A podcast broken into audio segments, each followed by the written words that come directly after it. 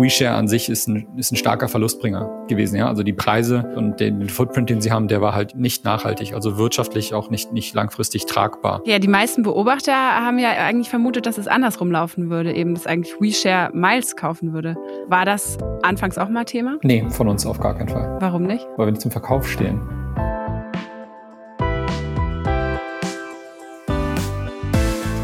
So geht's Startup mit Sarah Heuberger. Diese Meldung war eine große Überraschung im Mobility-Bereich. Miles übernimmt WeShare. Ja, genau.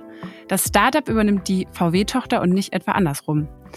Ich habe mir in dieser Woche Oliver Mackprang eingeladen, um genau darüber zu sprechen. Der ist seit 2019 CEO bei Miles. Vorher war er unter anderem bei Moja.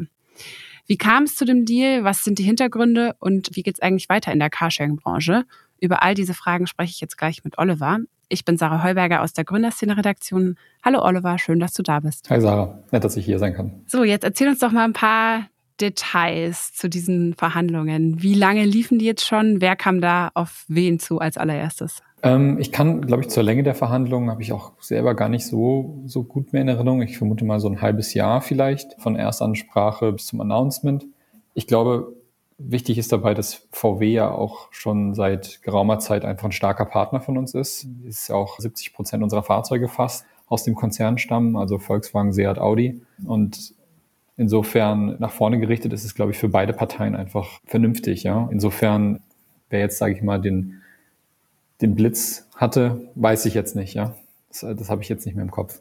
Also wer mit dem möglichen Kaufangebot auf wen zugekommen ist? Es war nicht so klar am Anfang. Genau, nee, das weiß ich jetzt nicht mehr. Okay, ja, die meisten Beobachter haben ja eigentlich vermutet, dass es andersrum laufen würde. Eben, das habe ich ja auch gerade schon in der Anmoderation angeteasert, also dass eigentlich WeShare Miles kaufen würde.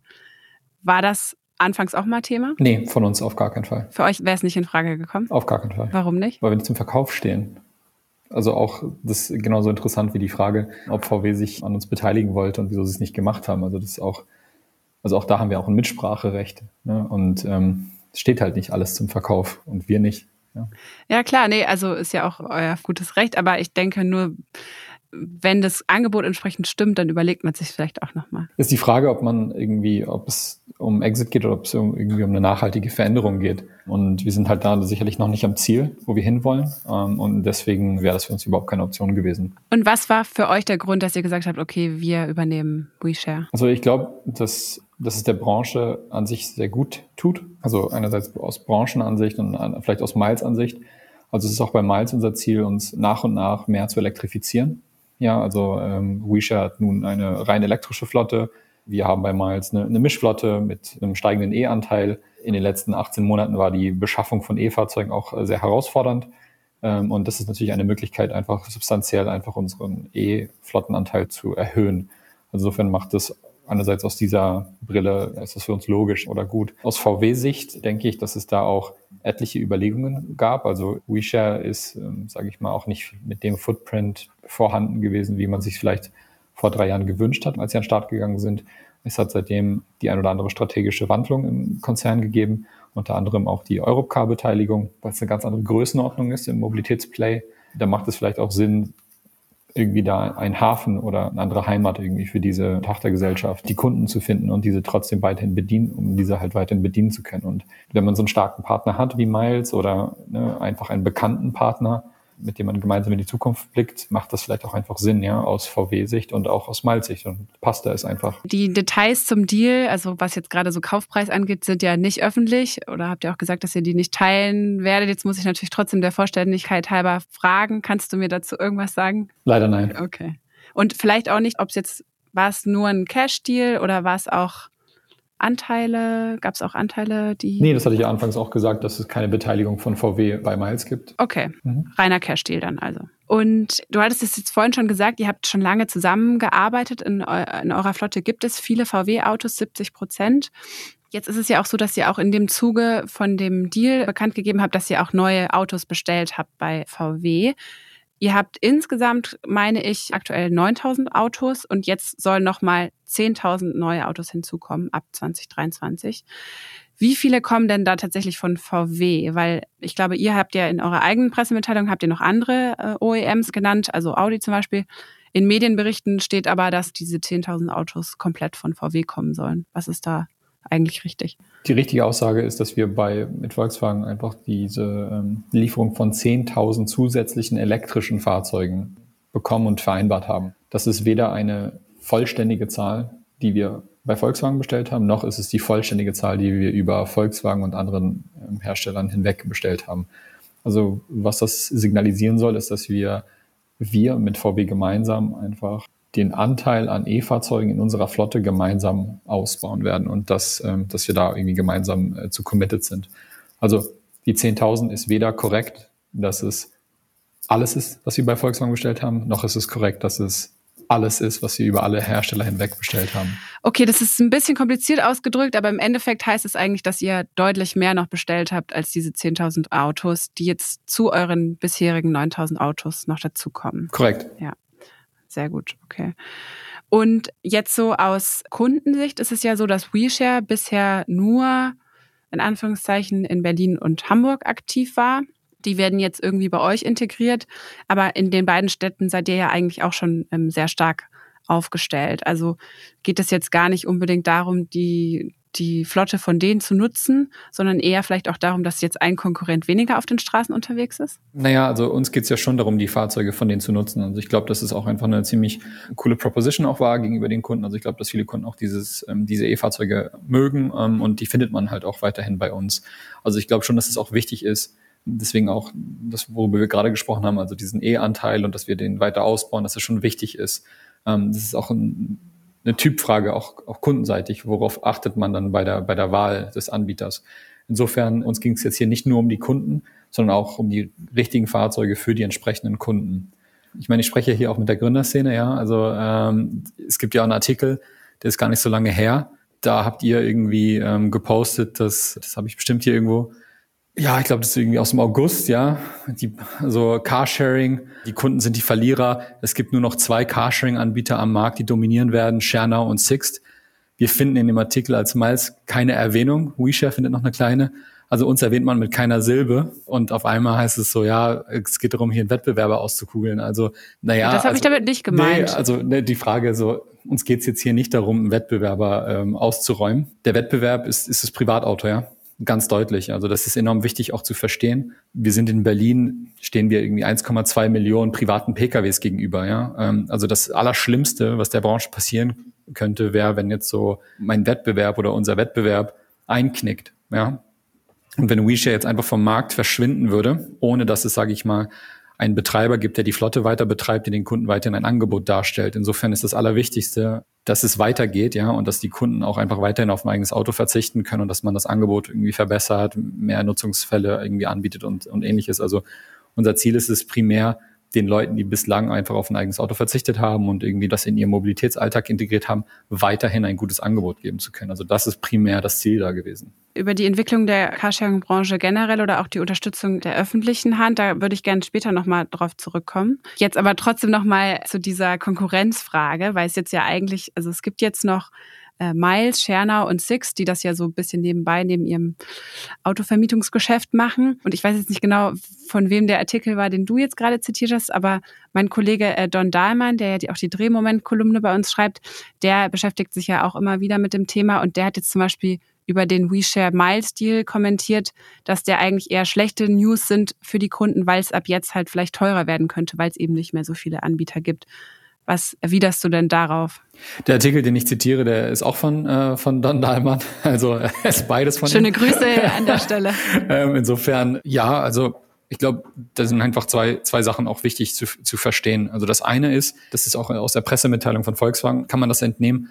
Also WeShare an sich ist ein, ist ein starker Verlustbringer gewesen. Ja? Also die Preise und den, den Footprint, den sie haben, der war halt nicht nachhaltig, also wirtschaftlich auch nicht, nicht langfristig tragbar das war ja auch so, dass sie die Preise auch ganz schön verdorben haben. Ne? Also mit den teilweise 19 Cent pro Minute waren sie ja deutlich unter der Konkurrenz, was natürlich wahrscheinlich euch im Vergleich auch geschadet haben könnte. Könnte man annehmen, ja. Also ich glaube insbesondere gegenüber der, der Kundschaft, ja, das zweifelsfrei ein Stück weit. Du kommst ja sicherlich gleich nochmal auf die Politik und irgendwie auf, darauf zu sprechen, aber das ist halt ein Punkt, dass es einfach auch wirtschaftlich nicht nachhaltig war. Das ist einfach so. Und ähm, das Modell verdient auch einfach eine wirtschaftliche Nachhaltigkeit, damit es auch einfach weiterhin da sein kann. Ja, und das ist eine. Ich glaube, das andere in Sachen ich kann jetzt nur für Miles sprechen, ja. Wir haben ja eine kilometerbasierte Abrechnung. Wir tun extrem viel dafür, eine Planbarkeit in die Sache einzubringen. Jetzt kann man vielleicht der Ansicht sein, so, ey, wir sind zu teuer oder, oder wie auch immer. Ich kann nur, nur sagen, wir betreiben kein Yield Management im Pricing. Es ist nicht so, dass wir um 17 Uhr, wenn es regnet, die Preise nochmal anheben, dass wir irgendwie auf das Endgerät nochmal abzielen. Also wir sind nicht technisch zu dumm dafür, ja. Also verstehe ich schon, wie, da, wie das geht. Es ist einfach nur eine Frage des, des Mobilitätsangebots, das Versprechen, was man abgibt. Bei uns ist das Thema einfach Transparenz, Planbarkeit, einfach was da im Vordergrund steht. Und äh, wir versuchen da einfach eine sichere Bank zu sein, was das Thema Planbarkeit im Mobilitätsangebot angeht. Also wir werden dadurch nicht unsere Preise anheben, nur weil, ähm, weil man da jetzt einen weiteren Anbieter integriert. Also so viel unsere Sicht und wir sind ja nicht befreit vom weiteren Wettbewerb. Ja, es gibt ja neben Carsharing, also wir sind, haben ja zwei starke Wettbewerber mit Sixt und, und Schernau, die uns ja nicht zulassen würden, dass wir einfach machen, was wir wollen. Und darüber hinaus gibt es ja auch Mobilitätsalternativen, sei es irgendwie Taxi, ähm, das eigene Auto vordergründig. Das gibt's ja alles auch noch.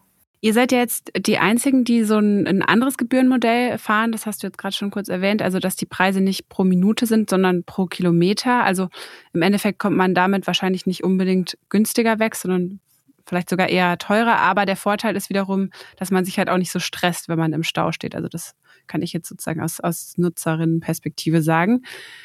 Würdest du sagen, also, dass dieser Miles-Ansatz im Vergleich zu den anderen hat sich jetzt bewährt? Dadurch, dass ihr jetzt auch die wart, die, die übernommen haben? Hm, würde ich, das würde ich gerne sagen, ja. Ich würde gerne natürlich sagen, dass das, ähm, dass das der Fall ist.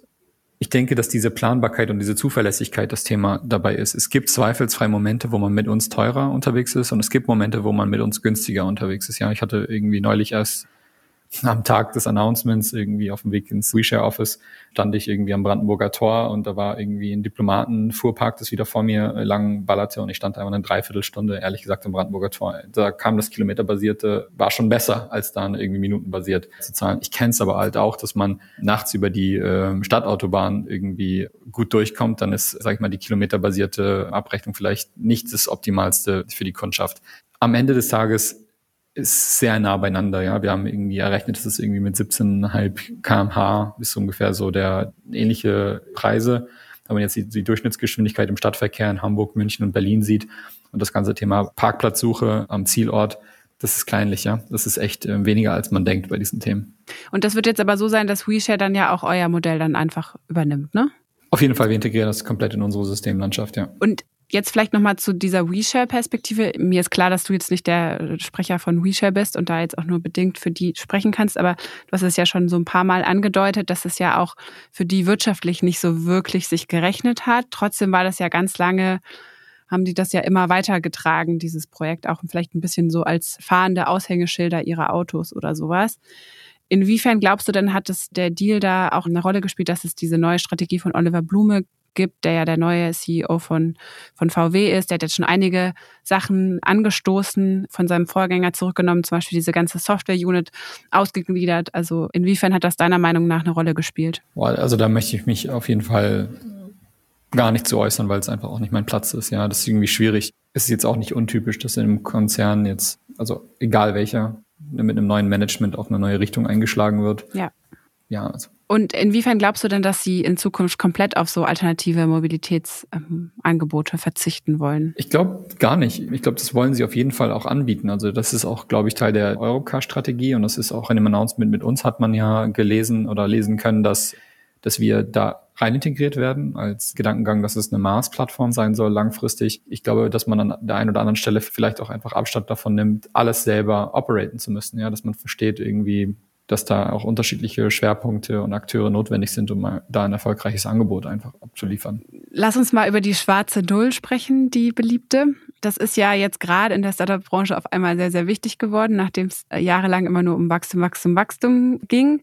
Bei euch ist das schon länger relevant. Auf jeden Fall erinnere ich mich, dass wir 2019, kurz nachdem du angefangen hast als äh, CEO, auch schon darüber gesprochen haben, wann Miles profitabel werden kann. Und da hattest du mir gesagt, ja, innerhalb von zwei Jahren soll das ganze Unternehmen profitabel sein.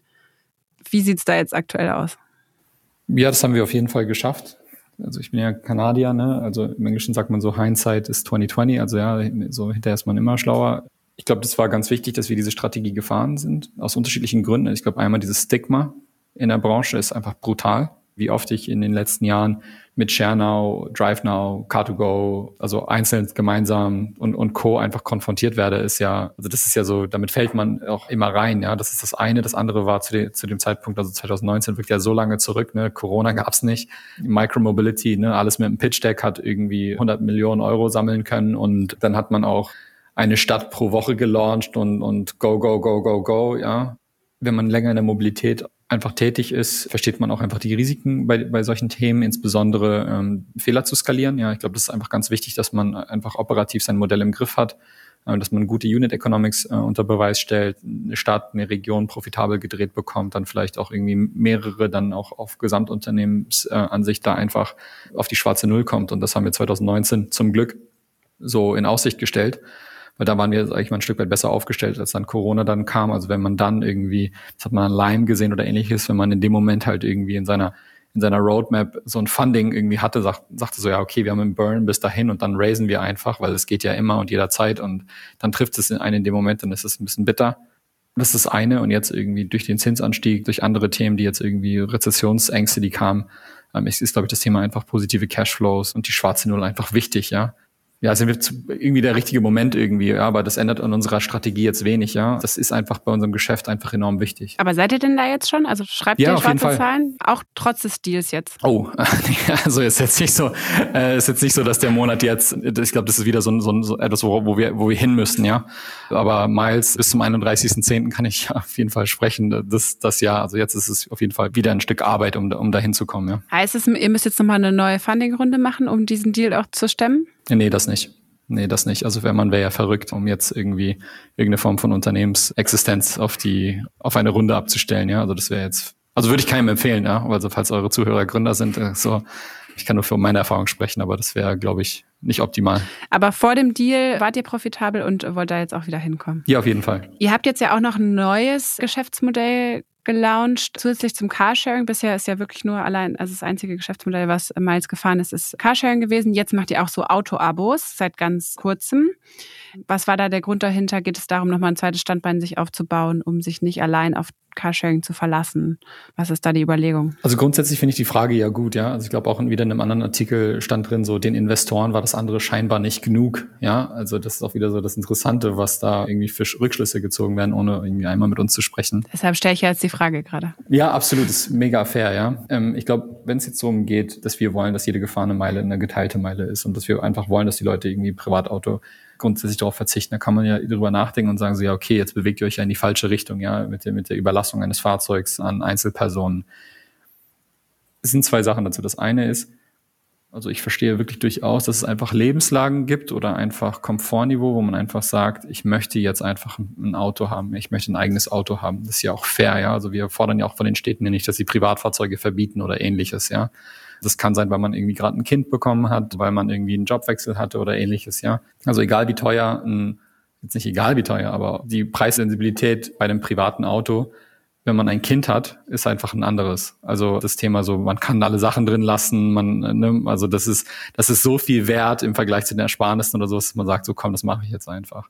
Oder wenn man jetzt irgendwie ähm, ein Projekt oder eine Arbeit hat oder wie auch immer, fair enough, ja. Und das andere ist, dass die Schwierigkeit beim eigenen Auto ist ja oftmals nicht das Einsteigen, sondern das Aussteigen. Ja, also die durchschnittliche Haltedauer in Deutschland sind ja acht Jahre bei einem Privatauto. Es sind Finanzierungsthemen, es sind Leasingthemen. Also man muss ja auch wieder aus dieser Verbindlichkeit auch wieder rauskommen. Und wir wollen dafür einfach eine Alternative darstellen, wenn man sagt, okay, vielleicht ist man die letzten zweieinhalb, drei Jahre, whatever, mit Miles zurechtgekommen jetzt hat man vielleicht ein Kind, jetzt hat man einen Jobwechsel oder sowas und jetzt denkt man einfach so, ne, ist vielleicht umgezogen ähm, und der Mobilitätsmix ist vielleicht im neuen Stadtteil oder mit der neuen Lebenslage nicht ähm, noch nicht eingeschwungen und sagt, ich ist mir jetzt egal, ich will jetzt ein eigenes Auto. Das können wir dir, dir geben, ja. Also ob es jetzt für zwei Monate ist oder zwei Jahre, kein, kein Ding. Also wir haben die Lösung für dich. Aber wenn du, wenn du willst, ja, kannst du uns die Schlüssel wieder über den Zaun werfen und kommst aus der Nummer halt auch wieder raus, ja. Und darum geht es uns einfach da wirklich eine Alternative für jede Lebenslage und für jeden Mobilitätsmix darstellen zu können. Also für dich ist es jetzt, geht es nicht konträr gegen den eigentlichen Anspruch von Miles ja zu sagen, okay, wir wollen ein Privatauto abschaffen, weil es ja eigentlich nochmal so eine Zwischenlösung ist eher anstatt sich jetzt wieder so zu committen, wie du sagst, für zehn Jahre oder was auch immer. Ja, auf jeden Fall. Jetzt waren wir gerade schon so ein bisschen bei dem Thema, da würde ich jetzt gerne bleiben. So Carsharing als Alternative zum Privatauto muss ja auch irgendwie öffentlich gefördert werden, weil sonst funktioniert es ja auch irgendwie nicht. Ne? Wenn, wenn man sagt, irgendwie der Parkplatz kostet immer noch 30 Euro im Jahr oder so. Teilweise ist es ja irgendwie so teilweise absurd geringe Preise. Also man sieht jetzt nicht wirklich, dass in, in Städten und Kommunen das jetzt wirklich auch so total gepusht wird. Was wäre denn dein Wunsch so an die Politik oder an die öffentliche Hand zu sagen, okay, das müsste man machen, um da nochmal so eine Veränderung zu bewirken? Ja, also ich werde nie müde bei dem Thema. Ich finde es, umso, umso mehr man drüber spricht, umso besser. Worum es uns letztendlich geht bei dem Thema, ist eine Gleichstellung mit dem privaten Auto. Wir müssen nicht gefördert werden. Ja, also das ist in Ordnung und ich glaube auch, dass der Anspruch, schwarze Null ne, und ähnliches, dass man einfach wirtschaftlich nachhaltig ist. Punkt. Ja, also ich glaube auch nur, dass etwas, was wirtschaftlich nachhaltig ist, auch ökologisch nachhaltig sein kann, weil sonst ist immer eine Frage, wann geht das Fördergeld aus und dann wird es abgestellt. Allerdings ist das private Auto einfach massiv gefördert. Ich weiß gar nicht, wo ich anfangen soll, einfach bei dem Thema. Also es fängt ja mit der Anschaffungs- oder mit der BAFA-Prämie an. Also schaff dir ein E-Fahrzeug an, kriegst du ähm, mehrere tausend Euro in der Anschaffung. Ja, okay, verzichte aber auf ein eigenes Auto und nutze irgendwie Mobilitätsalternativen, ja, Pech gehabt. Also gibt man dir nichts, ja.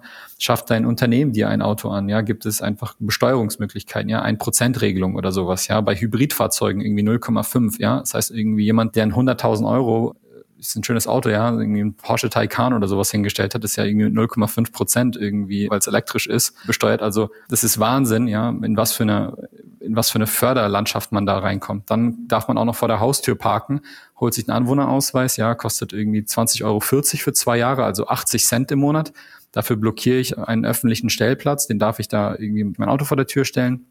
Und ähm, die Bewirtschaftung dieses öffentlichen Stellplatzes, einfach nur als Vergleich in Berlin, kostet im Schnitt circa 200 Euro im Jahr. Das heißt, die Öffentlichkeit, das heißt alle in der Gesellschaft, das kostet 200 Euro, damit dieser Stellplatz markiert ist, die Bäume beschnitten sind und ähnliches. Doch der Privatperson überlassen wir das sein gefördertes ja. Fahrzeug, was in, genau, das kostet 80 Cent. Wir hingegen, bei Carsharing ist es so, dass wir in Berlin so im Schnitt pro Auto circa 180 Euro im Monat an Parkraumbewirtschaftung abführen, ja. Das heißt, etwas, was sozial nachhaltig ist, was irgendwie von der Stadt gewollt ist, wird brutal penalisiert. Also wir zahlen so viel mehr im Schnitt als ein privates Auto.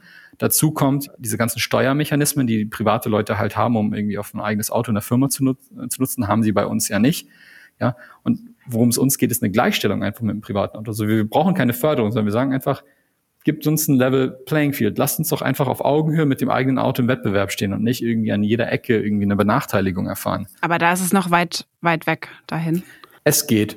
Ich glaube, das ist, muss man fairerweise sagen, das ist in Europa gemischt, ein gemischtes Bild und es ist auch in Deutschland von Stadt zu Stadt sehr unterschiedlich. Also es, es bessert sich in, in großen Teilen. Was ist denn so eine gute Stadt, wo du sagst, die gehen voran. Hamburg super stark. Mhm. Ich meine, da haben wir auch eine Partnerschaft mit der Stadt geschlossen, also ein MOU.